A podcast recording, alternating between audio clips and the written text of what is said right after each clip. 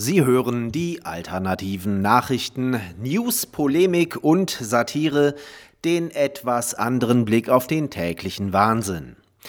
Heute geht es um irrige politische Korrektheit und das Vollversagen des Corona-Regimes.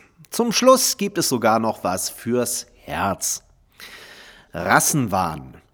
Die Sesamstraße rüstet auf. In der US-Ausgabe der Kindersendung setzen jetzt zwei neue schwarze Puppen ein Zeichen gegen Rassismus.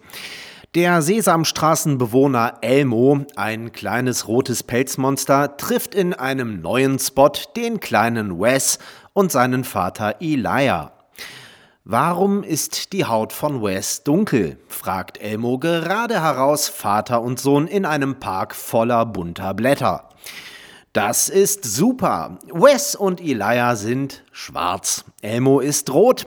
Das Krümelmonster und Grobi sind blau. Kermit ist grün. Ernie und Bert sind rot und gelb und sogar schwul. Tolle Sache. Endlich ist die Sesamstraße rassisch divers. Naja, irgendwie dann doch nicht, denn niemand ist weiß. Rassismus. Pannenparade. Seit kurzem können sich in Ludwigsburg Schüler und Kita-Kinder freiwillig auf das Coronavirus testen lassen. Doch es läuft was schief in der Stadt.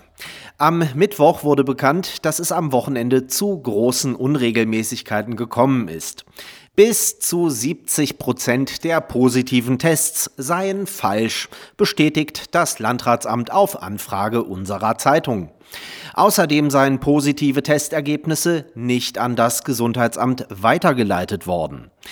Über die Ursache lassen sich nur Vermutungen anstellen. Denkbar ist laut Landratsamt, dass die Tests schlicht bei zu niedrigen Temperaturen durchgeführt wurden. Laut Hersteller sollte es mindestens 15 Grad warm sein und das Testinstrument ebenfalls eine halbe Stunde auf Zimmertemperatur liegen. Jetzt mal ganz im Ernst. Wie kann man so unendlich dumm sein, sich freiwillig einem Test zu unterziehen, ohne dass man Symptome aufweist? Es sind genau die Menschen, die das tun, die durch die hohe Fehlerquote der Tests überhaupt erst die hohe Inzidenzzahl verursachen, mit der man uns in den endlos Lockdown schickt. Aber das können die Schüler und Kita-Kinder natürlich nicht wissen. Sie werden in unverantwortlicher Weise in Angst und Schrecken gehalten von einem gleichermaßen inkompetenten wie unmenschlichen Regime, von dessen bezahlten Handlangern in Kitas und Schulen und von Eltern, die ihr logisches Denken ausgeschaltet haben, weil ihre Furcht für Querdenker oder rechts gehalten zu werden größer ist als die Liebe zu ihren Kindern. Irrsinn im Quadrat. Die Zonenwachtel im Bundeskanzleramt will Himmel und Hölle in Bewegung setzen, um Auslandsreisen von Deutschen zu verhindern. Der Bankkaufmann im Gesundheitsministerium schlägt vor, an Ostern, wenn Besuch kommt, auch in der Wohnung Masken zu tragen. Sicherheitshalber rät er dazu, sich nur im Freien zu treffen, weil da quasi keine Ansteckungsgefahr besteht. Wenn das so ist, warum gibt es dann in etlichen Städten auch Maskenpflicht im Freien?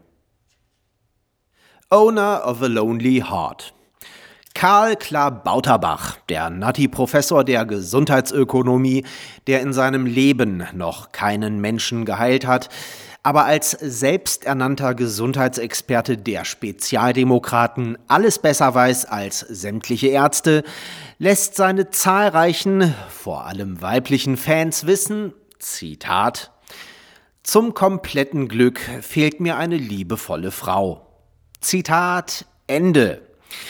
Seit im Jahr 2004 seine erste Ehe mit der echten Epidemiologin und echten Ärztin Angela Spelzberg am unüberbrückbaren Kompetenzgefälle zwischen den beiden zerbrach, ist Kali auf der Suche nach einer neuen großen Liebe, vorzugsweise eine Zahnärztin, damit er gleich zwei Fliegen mit einer Klappe schlagen kann. Sie sollte bereit sein, über kleine Fehlerchen hinwegzusehen, zum Beispiel, dass er sich vor Unterhaltszahlungen drücken wollte.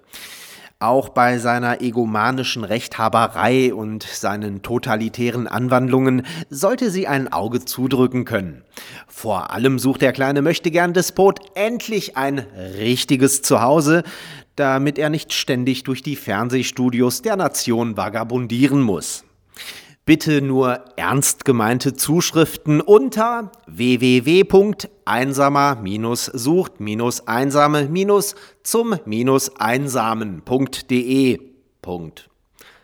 Sie hörten die alternativen Nachrichten, Zusammenstellung und Redaktion, die Stahlfeder. Am Mikrofon verabschiedet sich Martin Moczarski.